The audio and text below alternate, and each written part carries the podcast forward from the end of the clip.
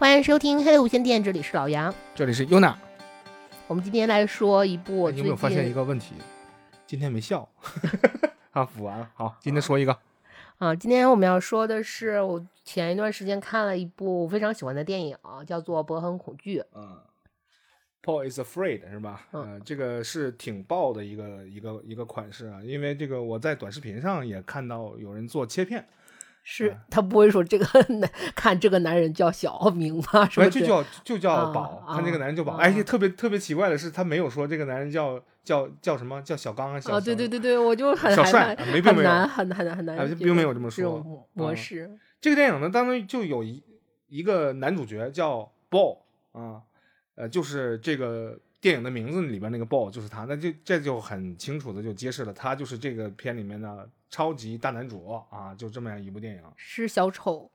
哎，是小丑啊！就大家看那个奥斯卡最佳影片啊，获得那个影片的那个男男男主人公小丑，就是找的这位菲尼克斯啊，找他来演的，演了这样一部，嗯，集喜剧，然后惊悚、恐怖、悬疑、社会、社会伦理，然后各种 克苏鲁、克苏鲁幻想等等等等，就容纳在一起，科幻对等等。呃，融在一起一个大杂烩啊！那也值得一提的是呢，这个正片来讲的话呢，应该是两个小时，但是这个叫超长正片，这部电影呢有三个小时这么长，是一个挺长的电影了啊。我觉得其实应该更加介绍的是他的导演，因为这部导这算是这个导演的第三部作品。第三部啊，他的第一部作品是《仲夏夜遗传厄运》。遗传厄运啊，《仲仲夏夜惊魂》是第二部，就是它是等于《遗传厄运》那部片子一炮而红。是啊，开创了一个。所谓当时新的一个恐怖的一种流派分支啊，也不能说流派，应该是分支。因为前一段时间那个《惊声尖叫》，我不知道是到《惊声尖叫》几了，就是最新版的那个《惊声尖叫》，在开始的时候还业内吐槽了一下，因为最开始就是他戴着那个面具然后来杀人的时候，然后那个被杀那个女孩就说：“你看，我们可以讨论一下恐怖片。”然后 他就说：“啊，我们要讨论什么？就遗传厄运，中间也就然后那个。”戴面具那个人就说，就类似于你现在看的这些恐怖片都什么破玩意儿，然后就把他杀了，啊，还挺逗的。这个算是一个新的现代人对恐怖片一个新的流派的，或者是一种新的品味吧。嗯，其实这种这种呃，怎么说呢？它应该算是梦幻联动加玩梗的这样的一种概念。我记得当年是零九年吧，看那个摔跤手那电影的时候，就是他主角主人公摔跤手啊，他和另外一个人发生了矛盾。然后就是说，他他说为什么发生矛盾呢？说因为那个人喜欢涅槃这么娘娘腔的 乐队，对，有点类似于这种感觉。就是听不出什么东西，所以说我不喜欢他。这就是这种啊玩梗呢，不还有很多，还有很多很奇妙的这种东西呢，都糅合在这一部特别长的一个电影里面。我是觉得我印象当中，这我看过的这么长的电影是是少有的，还是很少几部。你看什么《拯救大兵瑞恩》算一个。然后这个教父可能算一个，然后也不是特别多啊，大概十部二十部的也就差不多了，三个多小时以上。但是这样一部电影，嗯，居然不能说浪费啊，是耗费了我，呃，大概三个小时。我觉得还是挺好玩。我一开始想过是不是要倍速看一遍，可能我因为我之前看过他的那个呃《仲夏夜惊魂》啊，然后但是《仲夏夜惊魂》呢，这个里面也有很多细节，我怕。快放的话，可能这一部也就错过去了，然后我就没有选择快放，我是一比一的时间把它看完了，这个还是让我挺欣喜的。这个这个电影呢，也是 A 二四出品，我喜欢的，然后由审美邪教，我一直觉得我对 A 二四的评价就是审美邪教，就他的东西，因为也没那么邪点，实际上。不，它不是它它的东西基本上都很，它不是说那种我们常规意识认为的那种邪点，就是它的美是那种，你说有点病娇还不是病娇，你说是那种古典还不是古典，它又融入了很多多元素的，但是就是很好看的那么一种美美学。是的，独有的美学，它还是有一种混合套餐式的那样的一种一种感觉。它不是纯古典类的，但是它又是总是带着那种古典的调调。包括它基本上大部分电影，除了像一些那什么 cut 片以外，会也其实也会，他们会大量配那种古典乐的 方式，也是这也会让你有一种就是你因为它它过于莫名其妙，你又说不清楚，所以你就会觉得。就我给它归类，就变成了一种邪教审美或者审美邪教的这种感觉。行吧，那个关注我们这个黑利无线电的朋友呢，可以去自己手动谷歌或者百度一下 A 二四这样的一个大平台啊，他们有很多好玩的东西，你们自己可以去看。那我们说到这儿呢，这个我们先来聊一聊这一部《爆很恐惧恐惧》啊，就这四个字儿，《爆很恐惧》这这个电影的一个大概的一个剧情吧。啊，这个电影呢一开始呢，这个豹住在一个。一条很混乱的一条街上啊，这个街上呢，这个特别混乱，打架斗殴、打砸偷抢，到处都是。然后呢，他住住在一个呃这条街上的一个小破公寓里。这小破公寓里呢，呃，有一天呢，呃，他呢就会从那个街口出现，然后呢，就是为了展现一下这个街很混乱，就现现实很混乱。然后他呢就从这个街口就快速快步的就回到了自己的公寓里，后边还有一人追他。他把外边那个人给挡在外边了。上了楼之后呢，又发生了一些很离奇的故事。这离奇的故事是什么呢？首先是莫名其妙的有一个呃，像是房屋管理员一样，在往门里面注射一些什么？好吧，好像是当时那个楼里面好像爆发了一场这个这个蜘蛛有蜘蛛造成的一个植物生物危机，然后说要杀这个虫，然后他也没当回事儿就进去了。然后当他睡觉的时候呢，就有人给他塞纸条。没有这个事儿挺严重的，因为我之前还特意看了，就是有这种有那个纪录片，就是你对在你家里的一个潜在的生物威胁 类的。他那个灰修士，他好像叫灰修士，还是叫他翻译说叫灰修士还是什么？那个蜘蛛其实是还挺有名的，就是它是一种看着很不起眼，但是毒素很强。就你一旦，因为那个纪录片我当时记得很清楚，那个有一个就是他那个纪录片里是有一个男的被咬了后背啊，然后他因为。他不是说那种可以打血清就及时救回来的，就是完全是把整个后背的肉全都挖掉，就是他还有了那个就是挖掉之后，然后恢复恢复之后那个后背那个非常惨烈的那个镜头，所以我对这个昆虫还是非常有印象深刻的啊，害怕啊，或者白蚁什么的啊，他他那个也没当回事儿，回去就开始睡觉，睡觉的时候呢，就会有人给他塞纸条。说你邻居啊，是邻居说能不能把你音乐小点声？然后他很诧异说我没放音乐，我们家连音箱都没有。然后他就没理会。你能看着他那个公寓就是空空荡荡的，对，基本上只是呃，就是有一有一种说法说，就是你看一个人的卧室或者看他的客厅，就可以看到这个人到底是一个什么样的心理面貌。你看到那个博博，就是整个的那个。他们的家，你就能感觉到他其实是一个，因为这个故事开头他是去看心理医生嘛，对，然后医生跟他，他跟那心理的医生聊，你好像他一直是对呃死亡，或者是好像他隐隐是对死亡，或者是对健康存在着某种顾虑，对，这个也是回报也是。围绕着整个故事全篇，其实都是一个基调，一个非常算是给他一下子就定了一个人设或者是 flag 之类的这样的一个，包括到最后他解开这个他这个恐惧的源头，你也嗯也是他这个一个华彩，就这个电影整个的一个华彩 部分，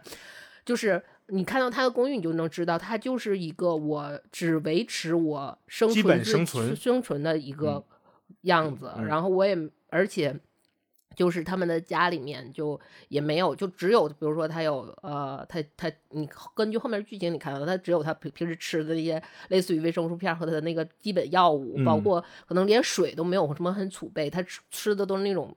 方便食品。素食食品。这个这个东西当然后面也是有伏笔，因为我特别喜欢这个导演，就是因为他你是不能不可能快进看的，因为他每个东西都是有伏笔的，而且后面都可以严丝合缝啊。是他这个 callback 玩的还挺好的啊。首先，他他那个呃家里的陈设也很很简洁啊，不可能有音箱这种东西。他有一个破电脑，嗯，那他是他家里边，但绝对是一个单身汉的，对，一个老单身汉的家是的，一看起来得有四十多了，嗯，这样的一一种状态啊。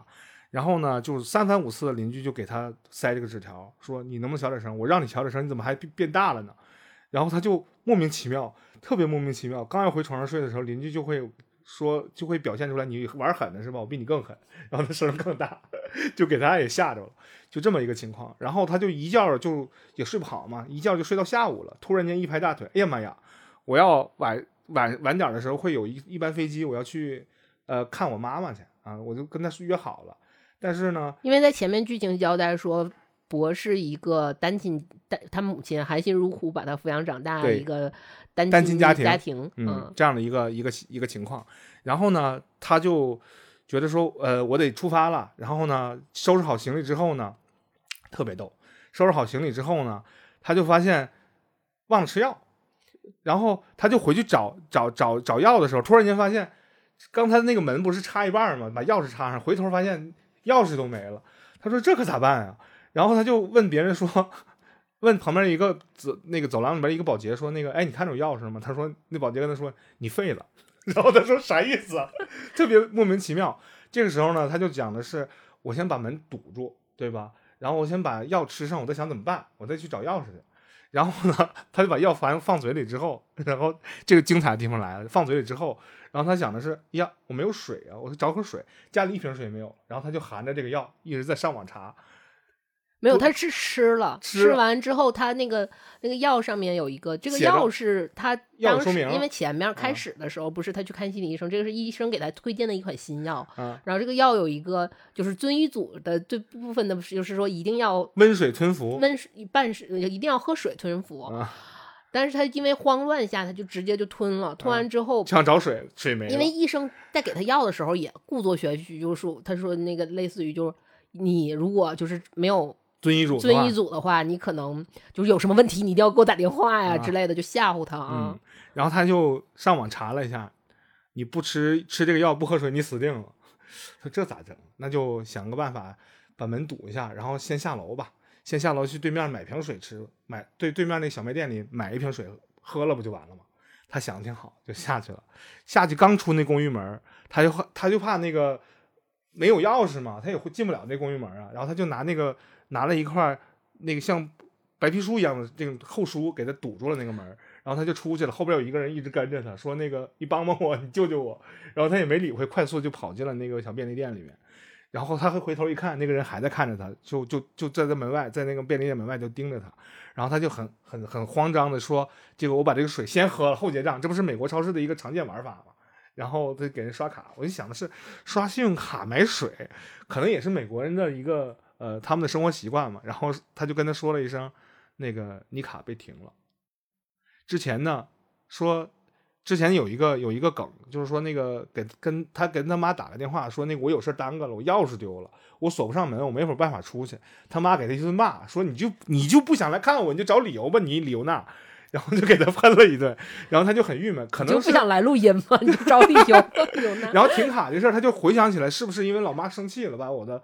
信用卡副卡给停了，然后他就摸兜里面，然后摸出来之后也没凑够一美元，就摸出一一堆美分你知道吧？二十五美分好像摸出来三四个，给人也不够一美元。人家说这个你还差钱呢，然后他就说不行，我得喝完水，我得赶紧。就零元够了，零元够了嘛？但是也没零元够，差人几分几美分。然后他就往回跑，为什么往回跑呢？他会看到他不是拿了个白皮书把那门给那公寓大门给掩住了吗？一大堆流浪汉冲到他家里边去了，就往那楼道里冲。然后他说：“这可不行啊，那我们家楼道可能被人冲，都都给冲冲散了，可能都跑我家去，因为就我家没上锁。”果不其然啊，可能导演安排的吧，就他家被就十几个不是导演安排的 十几个流浪汉就给占满了，就占满他家里面，屋里面又打又闹啊，就各种胡闹。然后他就站在各种行为艺术，在我，然后他就也没有任何办法，那怎么办呢？就他就爬晚上就爬到那个他那个窗户对面有一个小树杈上，他就往里看。安全梯吧？不是，是脚手架啊，脚手架啊，一个脚手架，他就往里看，往里看就是屋里面被造的皮儿片的，东北话就魂儿画的，是吧？画魂儿一样，就屋里面就乱七八糟的，然后就就搞成这种一个一个情况了。那但是呃，这种情况出现了之后呢，他又没有办法再回家了，然后他就讲的是这些人散了之后我再进去，然后人散了之后他进去之后，他发现门口死了个人。这个人是怎么死的呢？就是也他也不知道，就是一个纹身大汉，是吧？然后就之前一直追杀他，他最恐惧就是他回家一直在就追杀他的那个人，对，最恐惧的那个人。呃，这个人呢死在他家门口了，然后他很害怕，这怎么办呢？他就慢慢的把尸体往外拨了拨，然后 开始把那个门就给扣上了，然后拿桌子堵住了。他先，他是先进到家家里面去巡查，看看已没有人了，然后他就觉得啊，终于安全了，安全了。然后他就开始堵了门，堵了门之后，有一个特别搞笑的一个一个画面，就是 有一只脚踢到踢碎了他的显示器，然后鞋还卡显示器里了，他把显示器支起来，然后在那上网。我觉得这个镜头特别逗，他压力很大。我记得他一开始是，呃，到了家之后，最后开始洗了个澡，是吧？泡澡的时候，泡澡的时候呢。然后他就一抬头，发现上面有一有有水滴滴下来，就发现有一个特别搞笑的一点，就是他出家门去买水那个过程当中，有一个向他求助的那个人，趴在他的那个浴室他的浴盆正上方，就像蜘蛛侠一样，就卡在那儿，就很紧张，然后撑不住掉下来了，然后他俩就在在那个浴盆里边就扭打成一团，这时候他是没穿衣服的，裸着的。然后他就扭打一团之后，后来他就冲出来跑出来了，我记得是跑出来之后呢，他就裸体 在大街上狂奔，手里拿着一个小象嘛还是什么？就是他要他买的那个一个圣母像的礼物啊，一个圣母像的礼物，玛利亚圣母像的礼物，然后就跑出来了。跑了之后呢，就是寻求警察帮助嘛。警察正在和旁边一个大妞正在聊天，就说话呢。突然间看见他来了之后，警察，你想一想，手里边拿主要是当时还。发生了同一件事，是因为当时的新闻正在播报，就说有一个杀人狂，嗯，是裸体裸体的，然后还好像还没什么割了包衣的一个白人男性什么之类，反正就跟他的而赤赤裸全身，然后在街街上就是无。无差别杀人，差别杀人，然后拿着刀，然后他也拿着拿着把刀，无差别杀人。他当时的状态，除了他手里拿的不是刀，是一个圣母像以外，其他的跟新闻里描述的一模一样。所以警察看见他就慌了啊，直接就把枪对准他了。嗯，然后警察也很紧张，警察说：“求求你别逼我这样做，把武器放下，把武器放下。”然后他就一松手，一松手的时候，那个圣母像就掉地上打碎了。然后他就很害怕，就往回跑，警察都要开枪了，你知道吧？然后他就跑着跑着，突然间他就被一辆大卡车，他是跟那个新闻里描述的那个杀人狂遭遇了。然后在遭遇的那一瞬间，他以为他会被杀掉，但是从街不知道从街边这街角哪里就出了一个大卡车，大卡车把他给撞飞了，撞飞了。然后下一个画面他就醒了，他醒了之后发现，哎。我这是在哪儿？在一个粉粉粉的那种墙纸下装装修的这样的一个屋子里面，一个少女的房间，一个少女的卧室，里面还有很多什么类似于他们他爱豆的海报啊。OK OK，那我们这个熟悉电影和这个戏剧的观众可以知道，这是一个大转场行为，就是代表一幕歇了，因为他闭上眼睛了，再睁开了就切换到下一幕了。他下一幕呢是被这个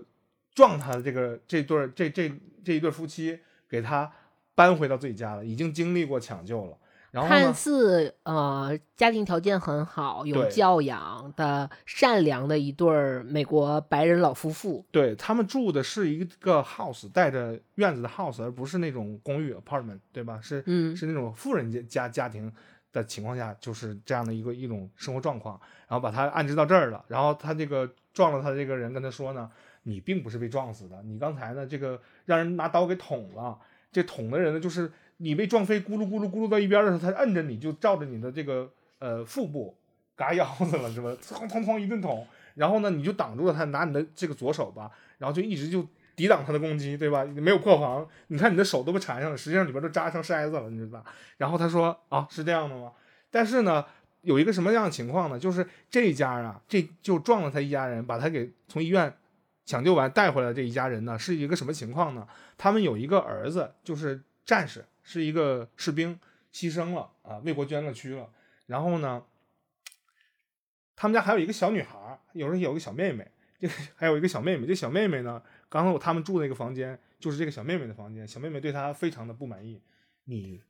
用我的吃我的睡我的，还用我电脑，对吧？你还躺在我床上，就对她特别有敌意。那这个时候呢，这个但是这对老夫妇对他异常友善，对。然后，而且他能被从医院接回来，也是因为这个男主人是，就是这个呃家里的男主人是一个医生，嗯。然后这个女其实后面也交代，就这个女主人她其实也是一个商人，一个还比较成功的一个商人。他们是一个就是上一辈这个这两这两对人是非常有爱心和社会地位的这么两个人啊。嗯，但我看起来这块好像这家有点重男轻女。的原因是，他们家那个车车库不是车库，应该是《生化危机七》里面有一个一个房车一样的一个东西，就是拖车一个车库，然后里边还住着一个男的，这个精神也有点问题。是这个男死去儿子的战友，战友，因为也是受了战场当中的刺激，然后并并且他这个最好的那个战友呢死掉了，然后他觉得也傻了，让这家人给接回来了，可能有点也当儿子养了那么个意思。但是这个儿子。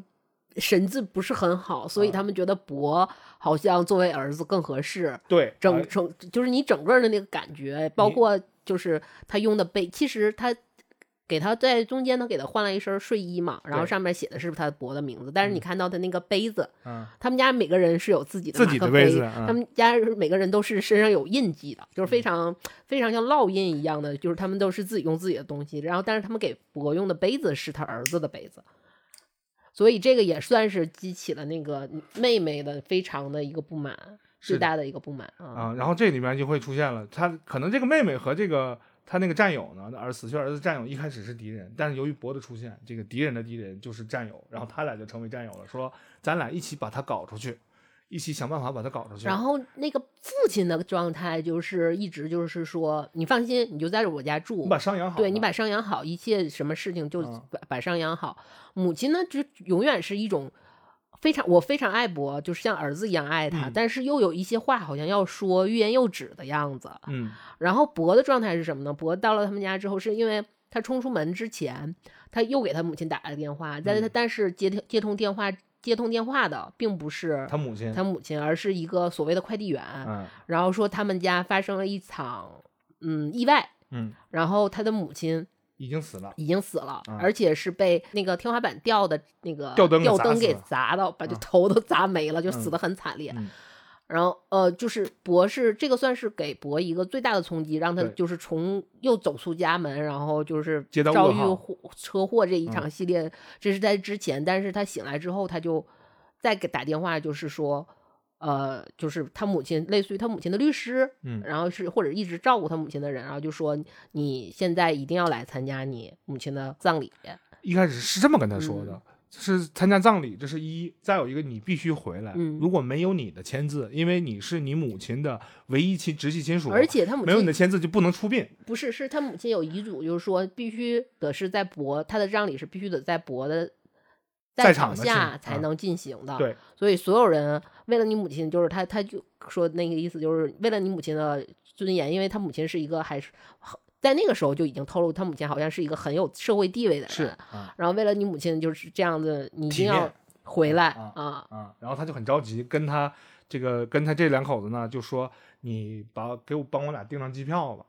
帮我订上机票，我好回去看我看我母亲，我母亲没了。然后这两人说行，没问题，但是你坐不了飞机，你坐不了飞，你这个全你这全都是大开放伤，你看你这让人扎多少刀，我还给你缝着呢。然后他给他检查身体的时候呢，也没给他缝针，就给把那个敷料给他铺上之后，还有渗血的说待着吧，挺好的。我觉得就是在套路他，不想让他走，就这么个情况。但是啊，这家里边有想让他走的，另外两个人就是想搞事情，想把他搞走，就是这个妹妹和他死去儿子的战友，这两个神志不清的人。这个妹妹呢，看起来好像也有点神志不太清楚。他们家是有一个特别，其实他们家是有一个共同点的，就是他们家吃吃药跟吃饭似的，就每个人都在服药，嗯，这个是一个特别重要的细节。是的啊可能这家全家精神都不太好啊，有点这个这个这个概念啊，呃，就想就想去把这个伯赶出赶出家门，然后呢，这个小姑娘呢，这是她的小妹妹呢，想出了一招啊，就把她骗出来，驾车把她骗出来，然后让她坐在副在坐在后排，然后呢，她那小妹妹开车，小妹妹呢旁边副驾呢坐了一个小妹妹的闺蜜，然后就跟她说，你必须听我的。啊，要不然你不听我的，你知道有什么下场吗？我就会把我闺蜜的衣服全都剥剥剥烂，然后呢，我作为证人说你性侵了她，去逼迫她，然后让她乖乖就范。就这样的一个情况下，然后博说我不听你的怎么样，不听你的就会这样，你必须现在抽一口我递给你的烟。小妹妹呢，本身自己是有嗑药的这样的一个前前提在的，然后就让她去嗑的这个药，然后让他也去嗑这个药。所谓嗑药的话，就是里边掺了料的这个一根烟嘛，然后他就没有办法，不是他那个是满的，没有不是掺料，他是满料的，他就给嗑了啊，超级加倍啊！呃，这个嗑药的这个用处是什么呢？是用来转场。该到第三幕了。第三幕呢，就是他嗑完这个药之后呢，他就回到了他小时候，他就回想他自己小时候的时候的一些画面，比如说看到他妈妈年轻的时候，然后呢，还看到了他妈妈年轻的时候带着他和他一开始认识的一个小姑娘。这个小姑娘是谁呢？是一个叫伊琳娜的一个女孩，就那两两个人两其。实算是介绍了一下，首先介绍了一下她母亲的背景，因为你在看在这段她回忆之前，嗯你会就只知道她母亲好像是有一一定社社会地位但是究竟是怎么回事儿不太知道。然后在这里面就能感觉到她母亲其实是一个非常成功的商商人人啊，然后包括他，因为他在公他那个就是整个公寓里面，就那个空空荡荡、毫无生活气息的公寓里面，好像对于他，因为他晚上临睡前，你感觉他唯一最美好的是一张少女的照片，嗯，然后那个少女照片就抱着孩子，呃不是抱孩子，就是穿着泳衣，然后告诉他说，我希望这样会让你开心，你记得吧？他上面写了哦，一句话，是的，是的，然后那个女孩就是伊莲娜，好像那个是他唯一。精神寄托，一一个一个美好的精神寄托，就跟是他那个照片是一个感觉是在海滩或者是在泳池边，是一个非常美好的夏天拍摄了。嗯。但是你跟那个就是正好是跟他做一个非常强大的对比呼应啊、啊对对对对，然后呢，他就回到了那个时候啊，就在可能是在认识伊莲娜的那个认识伊莲娜的时，嗯。候，然后这个伊莲娜呢也是家教森严，然后在那个小小像海边度假村那么个地方吧，然后两个人游轮游轮上啊，对游轮，然后两个人呢就呃互诉了衷肠，说那个喜欢我伊莲娜的人，这个有很多，但你是最特别那个，你喜欢我就是我的荣幸啊、大概是这样的话。对，但是你必须得等我，啊你你得嗯等我啊，你必须要等我，你要守身如玉，对吧？然后呢，这个女生呢，呃，和她伊莲娜和她呢进行了初吻，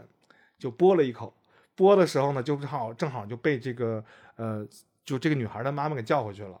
伊莲因为伊莲娜的家里面也是她父亲算是出轨，对，然后，所以可能就是他那个当时的那种感觉的戏剧冲突是，就是因为他父亲也出轨，所以他母亲对伊莲娜会管教很严格、很严厉，就是不太像是说带着那个少男少女在游轮上游玩，你们怎样怎样都可以，他妈是绝对不允许，所以最后就等于是棒打鸳鸯嘛，由伊莲娜的母亲棒打鸳鸯，让他嗯们分开了。嗯，然后再回到那个呃博他的母亲对他的教导是：你从小呢，你爸就有病，你也有这种遗传病。那这种遗传病呢，这个这个根源是什么呢？你不能接触任何女性，并且不能有更进一步的行为。对，这但是这时候说的还挺隐晦的，到后来他会越来越解开这个嗯谜团啊隐晦的谜团啊，在但是在梦里面呢，就揭示了这一段，就是母他想起了母亲跟他说，就跟他说那个你有病的原因是你爸有病，你本身没有做错，但是你不能让他错上加错的这个办法呢，就是你别再继续接触异性了，这是我给对你提出的特别重要的一个要求，然后就这样去催眠。但是你能感觉到他母亲好像也格外也非常的爱他，然后也很欣赏他，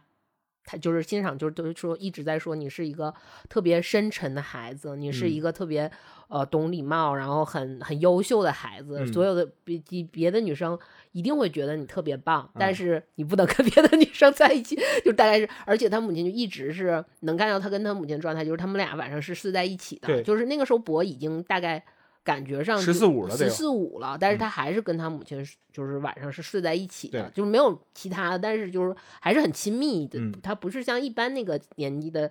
男孩儿会有一些叛逆啊，会怎么怎么样，是完全没有的啊、啊。也许他有，但是他不能有或者不敢有。嗯，嗯对，啊就后面有解释说他为什么不能有和不敢有的。就被他老母亲就给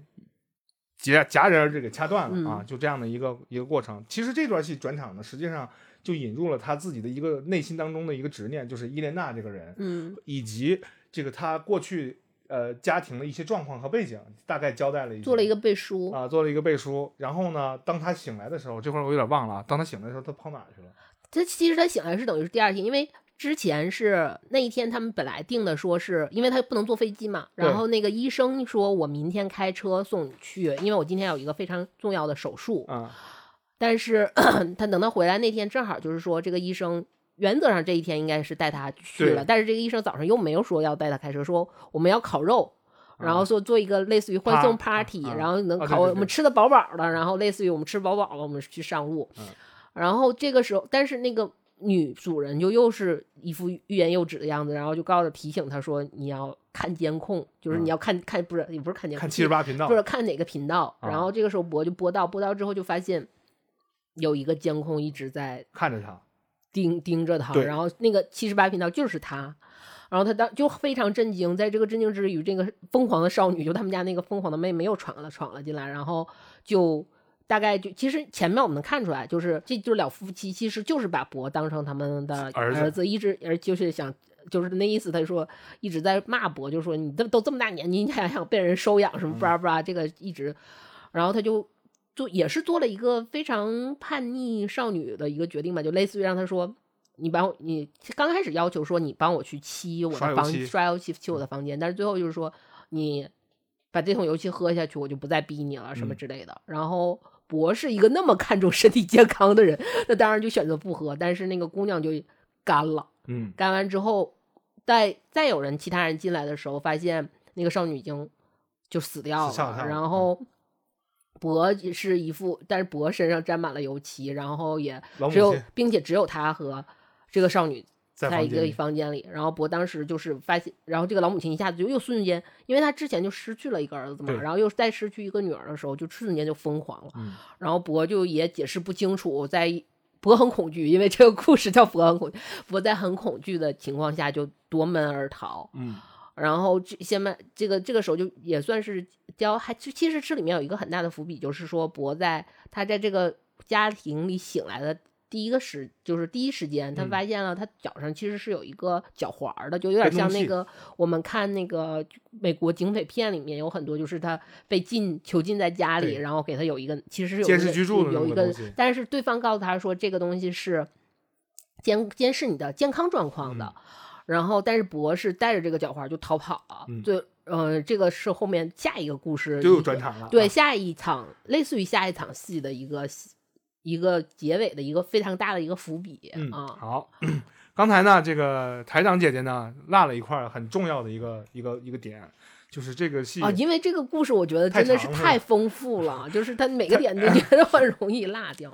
他。就开药醒来之后，他不醒来在家里客厅里嘛？然后这个女主人刚让他看电视，偷偷告诉他：“你看七十八频道。”然后他一看，不是监控吗？他很纳闷儿，他说：“为什么家里边会有一个监控？我现在手动的时候，他电视里手也在动。他摁了回退键，还能及时回放着呢，回放到之前的画面。然后后来有一个快进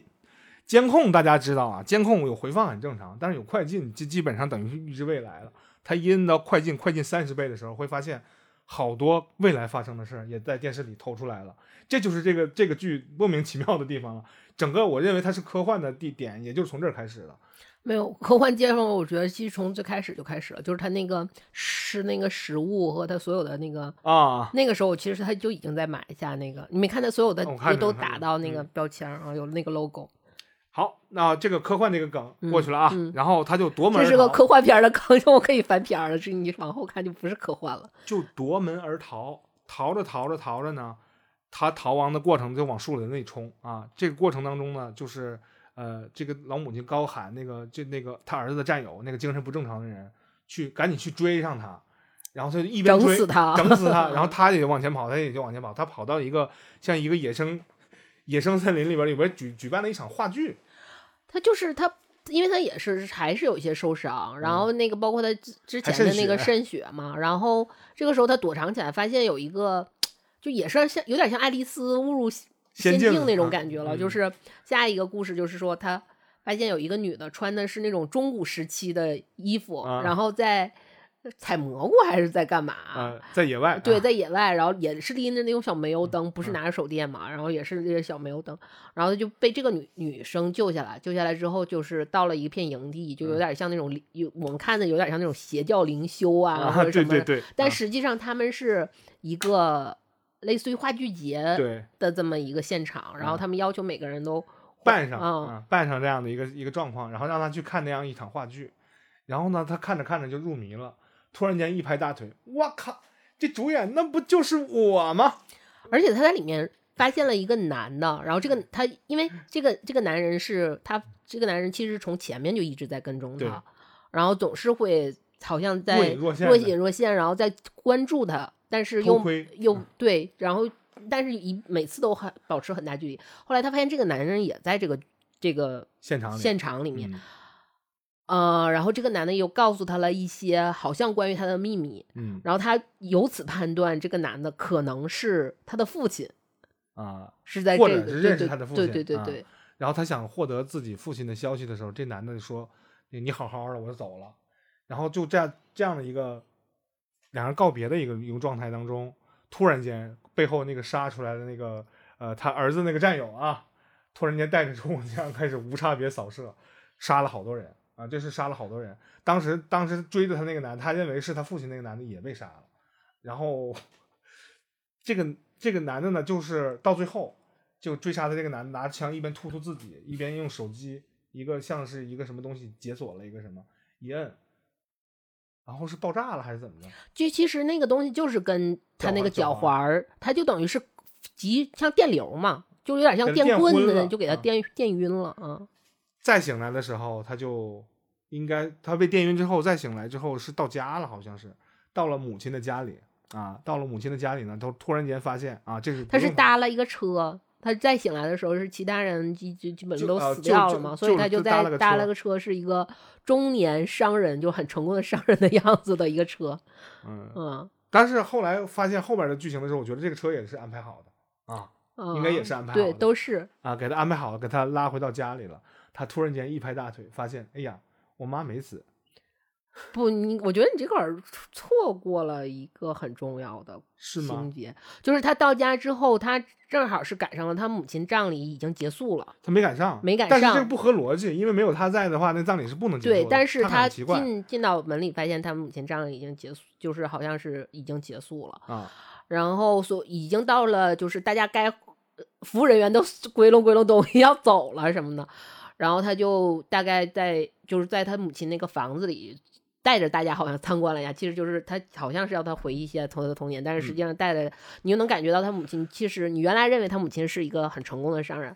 但是你发现他母亲其实是一个非常大集团的非常成功的一个大大商人，然后这个东西也算是为后面埋了非常重要的一个伏笔吧。然后在这个时候出现了另一个人，就是有一个女的，她也算是迟在这场葬婚礼礼上同样葬礼上啊，不是婚婚礼这场葬礼上同样迟到了。同样迟到之后，然后他跟博打了个招呼，本来是要离开，但是在离开之前，他突然间发博突然间发现这个姑娘是伊莲娜，伊莲娜，嗯对，然后嗯，他就跟伊莲娜又再续了一次前缘，啊，在他非常恐惧的情况下再续了一啊次前缘。那个补一下，肾洗完了，肾了也洗了，然后这个这个时候，其实就等于是他在跟伊莲娜肾洗的时候，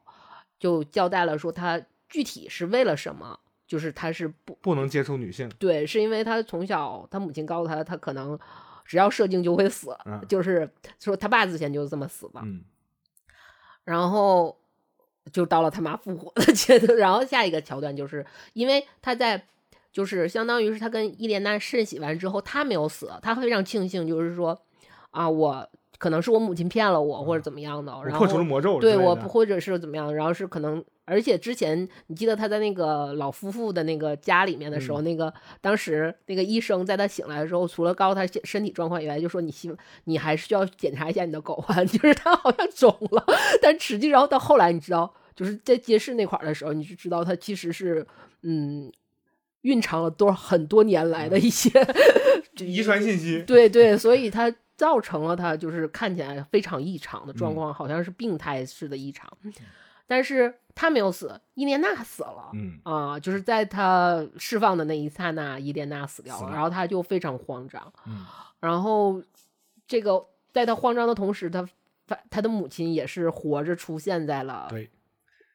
嗯，然后跟他说了一声，伊莲娜呢是在一切都结束之前啊，我让他就他们俩开始互相，就是他和他母亲就开始互相指责了，因为这这都这啊你骗么多年来我，你不来，你骗我，你不来，你骗我，你不来。然啊后那个就是他对他母亲的指责就是，你骗我，对你骗我这啊么多年来让我怎么怎么样。然后但是你他母亲就是说，首先是我死了你都不来，其次就是你我死了你你干的什你我死的。你来参加我葬礼的当天晚上，你干，你看你干了些啥？你去渗血，你要不要？就是你叫不叫个人之类的？就他们俩在互相指责嘛，嗯然后就出现这个，然后就两个人啊，包括他发现后来他的心理医生嗯，也出现在那个房房间里嗯了，然后他会发现，这个心理医生呢是被他妈多年以来一直收买，合伙一起骗他，然后让他维持着现在这样的一种状态。当然，这里面呢还没有揭示出来，呃，他妈是什么目的去去买通这么大一堆人一就串人，是在这种心理医生出来之后，这个不是最重磅的，就是好包括他后来发现之前他那些疯的邻居，嗯然后包括就是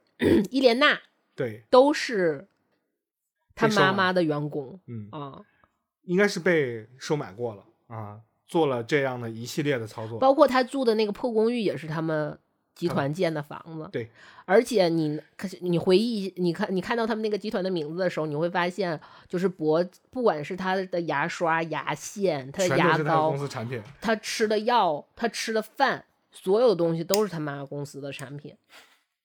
大家就这么对大少爷啊，这个大少爷活的也真够憋屈的。我不记，我不这这个不算是富二代了，这应该是富帝富富家商家帝国的二代啊，有点像马云的儿子这样的一种。我觉得他那个他妈的那个级别应该不只是马云，我觉得他妈那个级别有点像韩国的三星。啊，就财阀那种对对对对对对啊对，就是能控制很多这种社会资源的这样的一种等级了啊。但是，但是这个电影是虚构的嘛，在美国这样一个环境下，出现了最开始那条街上那么乱套的情况下，你毕竟是少数。然后警察哆哆嗦嗦的拿着枪，这其实都是少数。当然了，这个这个电影很奇妙，就奇妙在所有的视角都是男主人公的第一视角，没有其他视角。我们指的意思就可能他出现幻觉了，或者他误会什么事儿了，事实是什么样的，电影并没有给你阐述，阐述的所有的表现出来的画面都是男主角他看到的，或者他认为他看到的，而且这个故事里面一直，我觉得接下下面的故事其实就是一直在解释男主一直存在的一个闪回，就并不是说他之前像回忆伊莲娜那个是大片段的一个回忆，这回是闪回，他有啊一个闪一直闪回，就是他母亲在浴室里，他好像跟他母亲发生了一些争，很小的时候发发生了一些争争执，，执嗯。然后他母亲就一直在拉扯他，嗯，然后就揭示了他生身父亲的一个秘密。嗯，然后他就被他的母亲塞到了楼上的阁楼里，啊，这就是他另外的一个神奇的地方了。他在阁楼里面好像看到到了他父亲的真身。看到了他父亲的真身是什么样儿呢？有点像呃《艾尔登法环 》一个不明生物啊、当然了，不是不明生物，就很具象嘛。嗯，呃，就是像大萝卜，还是也不像章鱼，也不知道是什么东西。不是，就是一个男性生殖器啊。呃，是吗？是 有点像吧？不是就是 就是一个本体，就是一个但是呃，这一段呢，觉得他可能是幻想出来，或者是由于紧张或者害怕，或者是各种精神崩出现崩溃，然后出现的幻觉。但但是没有，他就是这么给你演出来了。然后他看到了自 自己的父亲就藏在阁楼里，然后呢，他就很崩溃。这种这个，但这个画面让我给我留下的印象就是，这个电这个电影就呃，故事到这儿，其实它就嗯，如果到这儿结束的话，它其实算是一个非常克苏鲁的故事。是的就是它特别像洛夫克拉夫特之前写的一个故事里面，就是一个老宅的阁，就是一个老宅，然后一生活生活着一家。呃，特别奇怪的人，然后嗯实际上他们是在给克苏鲁生孩，一对嗯有一对双胞胎，然后给克苏鲁生孩子，也嗯是那种非常扭曲的家庭关系，就嗯是非常非非常像当时他的那个故事。如果到这儿结束的话，啊估计也是因为他在参考了对，他在阁楼上看到了那个我巨大的呃，对我觉得特别巨大的呃那什么洋物啊对之外，还有他好像是他另一个他自己，对，好像是有一个他的一个兄弟嗯的这样一个状况啊。嗯但是其实到这儿，并不是故事的结束。他好像之前是他对于他死亡的一个恐惧，是就是因为这个故事就叫博恒恐惧嘛。嗯之前是怕死对死亡的一个 恐惧，或者对健康的恐惧，对他嗯本身自己的一个、呃发生事事件之后的那种恐惧。然后现嗯在是让他回忆到他好像是之前更深层的一个恐惧，就是他对那个阁楼的恐惧，就是他之前一直闪回的那个镜头嗯的恐惧。嗯，他不知道那里是什么。啊对对对对，但是他好像他突然间想起来，他又又回去要去恳求他的母亲，然后，但是其实这个故事还没有结束啊。嗯，他最后是跑了啊，是吧？是不是跑了？然后划着一个小船儿，像战神一样，然后唰唰划到山洞里面，然后滑到山洞里面，这滑到蝙蝠洞里面，一个富豪，每个富豪都拥有他的蝙蝠嗯洞啊。滑到一个蝙蝠洞里啊。这蝙蝠洞呢，有点像一个什么东西呢？突然间很开阔啊，这开，然后有很多观众，是吧？然后围绕着一个很大的一个，它是一个洞中湖中间，它就在这儿洞中湖中间。然后呢，突然出现了主持人之类的这样的一些画面，大家有没有想起那个《楚门的世界》，对吧？他突然间撞出第四面墙，然后大家去对他品头论足，那个是真人秀。但这个也有点那个意思啊，我是不是我我我是不是怀疑他借鉴里边的一一种那种内部的勾连？然后呢，主持人说要对他对博这一生做的好事、做的坏事种种吧，要进行审判。是一个他呃，原告人是其实他有他的公诉人后来不被打死了吗？嗯就是他原告不不是他的辩护人被打死了，他的公诉人是原，也就是他有一个公诉人和他原，而且原告是他的母亲。对，然后他母亲也没死变成了啊。被告，然后他还有一个辩方律师、辩诉人这样的嗯一个人，然后他们在互相的去进行攻防，啊，嗯，到最后的结尾好像是船翻了吧，应该是整个爆出来了之后，然后他的面朝下，然后就翻过去了，然后这电影就结束了，是吧？对，然后这个电影就结束，突然间出现了这个呃这个制片人的名字，对吧？嗯然后这个电影就是开始你感觉他是。嗯，就是从一个克苏鲁故事故事，好像变成了一个像楚门的世界，但是它跟楚门的世界是不一样的，不完全不同的。嗯楚门的世界，它是算是一个类似于传播行业的一个幻想，但是博划船到这个地方，它还有它那个整个是一个圆形的剧场，嗯像一个或者是像一个斗斗技兽场一样的这样的一个地方，然后开始了一场他和他母亲的一场互互相的攻辩，嗯然后最后他败诉了，因为所有的呃。就是公诉人提出的证据，就是是他之前的也是那些影像，嗯就是的那些证据，可也可能是博的回忆，然后的那些影像都是非常片段式的截取了对。一些事实，然嗯。后最后呃，无论是群众的那种冷漠冷漠，嗯还是对于他的一些就是完全被公诉人带着走，情绪带着走，最后博就是。被判有罪，类似于被判有罪，然后也他的船也翻了，然后他的对他的他也死掉了，然后最后是一个翻的船，就是最后的镜头是一个翻的船，在一个空旷的剧场里，然后大家围观的所有的人慢慢离席，离席，离席，这个然后开始上滚字幕嘛，就是你说的开始上导演的，开始上字幕对对对对，他翻之后马上上字幕，然后就嗯开始演的后边的一些嗯内容。这其实等于是博自己一个人的狂想，应该狂想曲，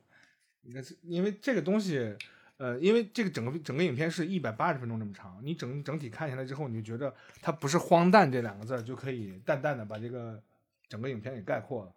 嗯、也不是。也不是离奇两个字就能概括的，它里边容纳了非常多的内容和东西，并且呢，它并没有水时长。这个我这一点，这一点我是要说的。它它可能是冗长，但它没有水时长。它也没有冗长，呃，它是做了很多扣儿在这里面，它有内部勾连的扣儿，还有外部去吸纳了一些呃，可能作为这个原型参考啊，或者是外部的梗也好啊，它都得吸纳进来了，让你一次又一次认为这是哦，可能这个是个这样的类型片儿，哎，看了一半儿不太是，它是那样的类那个类型片，它反就是因为你转好几次。刚开始看的时候，其实它是分了呃几幕几幕的，然后可以说它分成。其实它是完全是按照舞台的分成了多嗯幕剧的这种型，但但它没有那么做作的用多幕剧去 打上标题，就啪的万第几幕啪的吐，或者第几幕第几幕没有啊，就是大家喜欢用的这种形式，它没有用，它只是用了一个所有的都是一个转场。对，都是有剧情推进的转场。第一部分就是你感觉它好像是因为最开始上来，你感觉它好像是类似于前一段时间非常火爆的那个《鲸》的一个故事，对，是一个呃很丧的中年男人的一个故事。嗯然后，但是后来你发现它可能是一个，就我观影的感觉是这样的，就是你后来你感觉它可能是一个呃荒诞的社会闹剧嗯，啊，闹剧对对对对对对，是一个闹剧。然后，但是再往后的时候，他又可能会，你感觉他是一个心灵旅程的，好像是有有些许救赎，但你知道它是个恐怖片，它没有这么简单。